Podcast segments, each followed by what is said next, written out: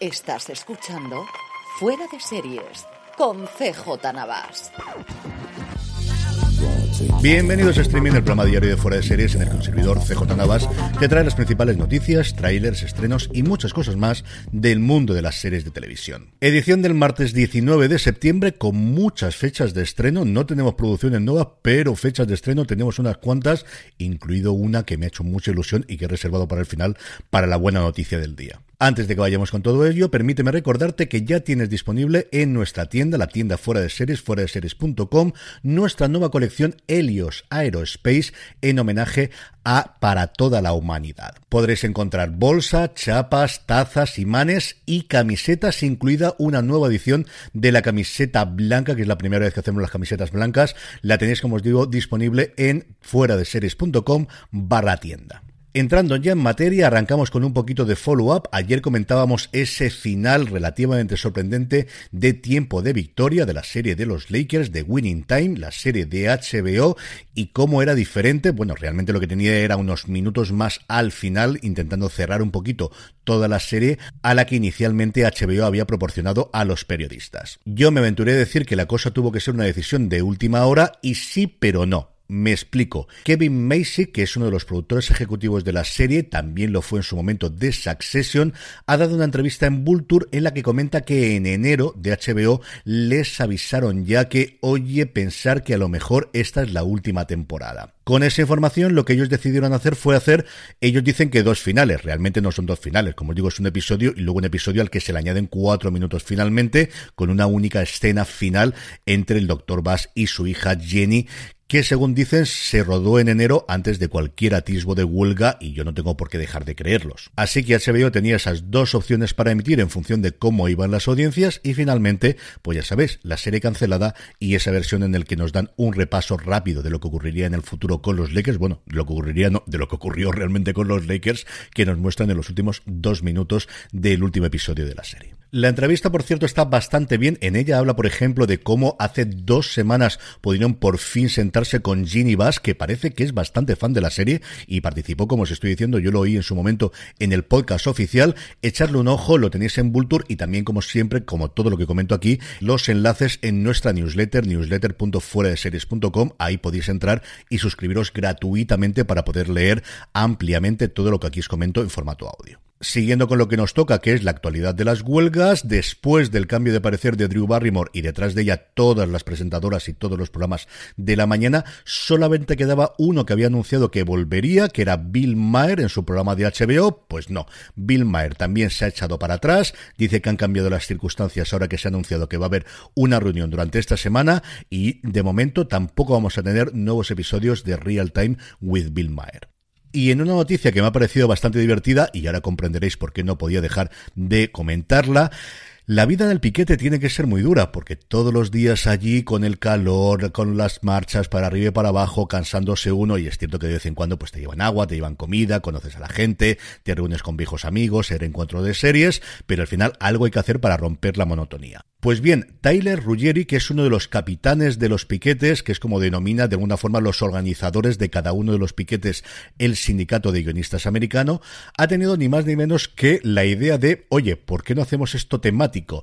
Y el próximo día 21, nada, dentro de dos días, van a tener un paquete ambientado en Se ha escrito un crimen. La invitación es maravillosa. El piquete se hace, como os digo, el jueves 21 de septiembre de 9 a 12 de la mañana en Cabot Cove, que para que nadie se líe y no se vaya a Nueva Inglaterra, dice, no, no, aclaran que es en los estudios de la Fox y lo que más me ha gustado, además de la foto de nuestra queridísima Angela Lasbury, que nos dejó el año pasado, de nuestra Jessica Fletcher, es una nota que dice, se alienta el que vengáis disfrazados de Jessica Fletcher. No me digáis que no es maravilloso hablando precisamente de Se ha escrito un crimen y de Jessica Fletcher, no puedo dejar de pasar de comentar la noticia, aunque es una cosa más de película y veremos si se estrena en cines o la compra una plataforma, del anuncio de un film del que se conocen sus guionistas, que serían Lauren Bloom y Rebecca Angelo, que acaban de trabajar en Damn Money, la película de Paul Dano y Seth Rogen que se acaba de estrenar en Toronto y que aquí en España se va a llamar Golpe de Wall Street, sobre GameStop y esa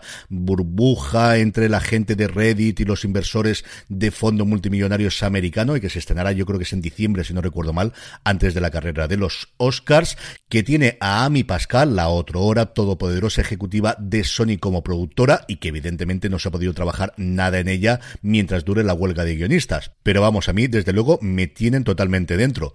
Por cierto que no es la primera vez en la que se trata de continuar más allá de las películas que se hicieron después de la serie, se ha escrito un crimen. Hace una década aproximadamente la NBC intentó hacer una especie de reinvención con Octavia Spencer como protagonista. No era una escritora, sino que era una gerente de un hospital que luego resolvía crímenes y que escribía su primera novela, pero se abandonó muy rápidamente. De hecho, no sé siquiera si se llegó a rodar el piloto. En cuanto a nuevos proyectos, dos cositas rápidas. Por un lado, Sky Showtime confirmó el reparto de su nueva serie sueco-finlandesa Codename Anika, que nos llegará el 30 de septiembre a la plataforma, un nuevo Nordic Noir, ellos dicen que con un giro sobre las series tradicionales, que se mete en el mundo del fraude de obras de arte de gran valor y la realidad que supone llevar una identidad doble. Como os digo, la serie nos llega a finales de mes, de hecho, el 30 de septiembre a Sky Showtime. Y luego la otra no es tanto un nuevo proyecto, sino la compra por parte de Netflix por una cifra récord de 20 millones de dólares los derechos de Hitman, la nueva producción de Richard Linklater que escribió junto a Glenn Powell, que también la protagoniza, la coprotagonista es Arjona, que sigue haciendo carrera después de haber salido recientemente en Irma Beb y más recientemente en Andor. La película se estrenó recientemente en Venecia, donde las críticas eran realmente maravillosas, todo el mundo decía que era divertidísima, de las cosas más divertidas que habían visto en los últimos tiempos. Pasó recientemente por Toronto y, como os digo, se le ha quedado Netflix por ni más ni menos que 20 millones de dólares. En el apartado de cancelaciones y renovaciones, hoy buenas noticias, Poquita Fe tendrá una segunda temporada en Movistar Plus. De momento esto es todo lo que sabemos, no sabemos si hay nuevas incorporaciones, qué ocurrirá con la vida de Berta y de José Ramón, una serie tremendamente divertida, muy muy del humor que ya le vimos en su momento a Montero y a Maidagán, especialmente en Cámara de Café, pero también en Justo antes de Cristo, una serie muy olvidada en Movistar Plus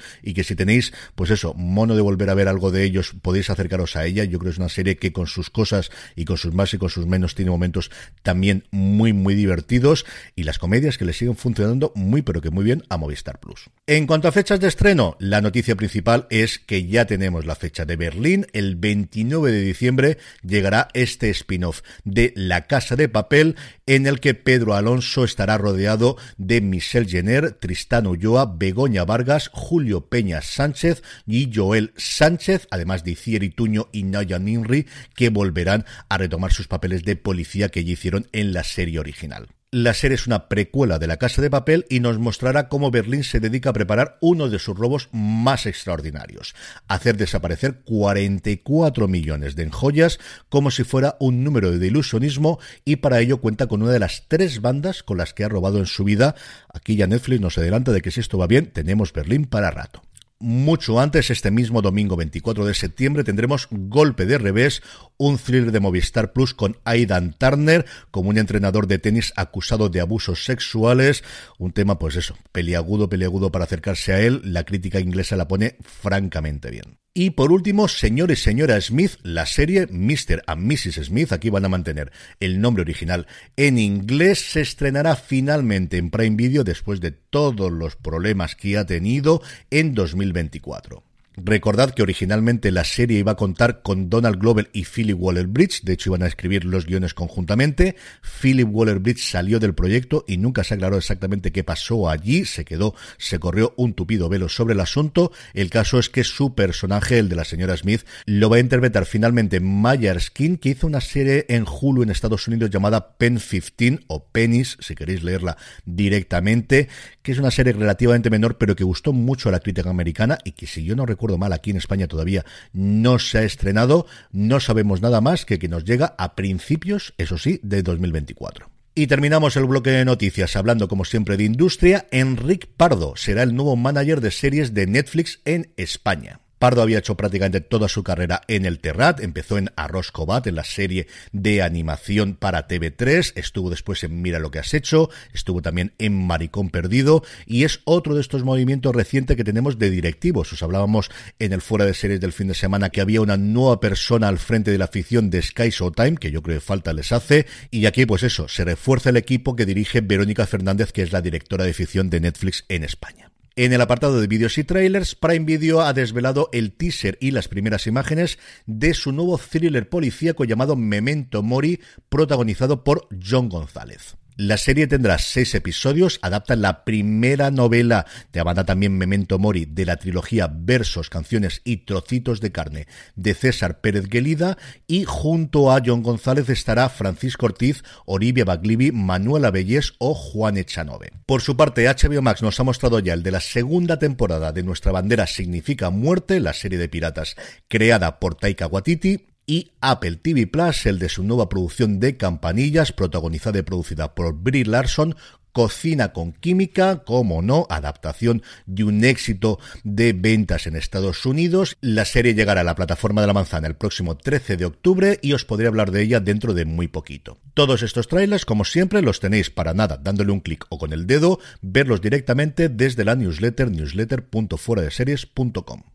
En el apartado de estrenos, dos tenemos hoy. Por un lado, HBO Max nos trae una nueva docuserie de estas de actualidad de gente famosa que se divorcia, Kimi Kanye, El divorcio y martes de filming, martes 19, Black Snow, una miniserie australiana basada en hechos reales, con el gran atractivo de contar como protagonista a Travis Fimmel, el runner Lowbrock de Vikingos. La serie se narra en dos líneas temporales. Por un lado, en 1995, año en el que la joven Isabel Baker, de 17 años, es asesinada, y por otro lado, en 2020, cuando el detective que interpreta a Travis Fimmel, James Cormack, empieza a investigar qué ocurrió realmente detrás de ese asesinato. Y terminamos como siempre con la buena noticia del día. 7 de diciembre llegará a Netflix la tercera y última temporada, Sniff Sniff, de Hilda esta última temporada de esta absoluta maravilla de serie, adaptación de los cómics que creó Luke Pearson, que también están francamente bien. Llegará, como os digo, en diciembre, nos llegará el próximo 9 de diciembre. Constará de 7 episodios y, como ya ocurrió con la segunda temporada, un especial de 70 minutos. La serie se va a presentar este mismo septiembre en el Festival Internacional de Animación de Ottawa, que la verdad es que me pilla un poquito lejos para ir. Allí se pasarán los dos primeros episodios y ya habrá además una mesa redonda con la presencia del propio Pearson y el director de la serie Andy Coyle. Si no lo habéis visto nunca, de verdad que Hilda es de las mejores series que podéis ver no, no me refiero a series de animación, ni siquiera de series de animación infantil, no, no. De las mejores series. Ocurre lo mismo que con Bluey, que la tenéis disponible en Disney Plus. Es de las series más divertidas, más ingeniosas, más inteligentes, que tiene además esa doble lectura, una para niños, incluso preadolescentes, como pueden ser mis hijas, y otra para adultos. Yo sigo diciendo que el primer episodio es de las críticas más feroces a la burocracia que yo he visto en cualquier serie, en ningún sitio. Vamos, ríete tú de The Wire en alguno de los momentos. Fuera de coñas, de verdad que es una serie maravillosa para ver en familia y por fin tendremos tercera temporada, eso sí, tristemente será la última de Hilda este próximo diciembre, en concreto el día 7. Y con esto concluimos streaming por hoy. Pasaros por nuestra tienda, la tienda fuera de series, fuera de series.com barra tienda, que seguro que tenemos algo que os gusta. Gracias por escucharme, volvemos mañana miércoles y recordad, tened muchísimo cuidado.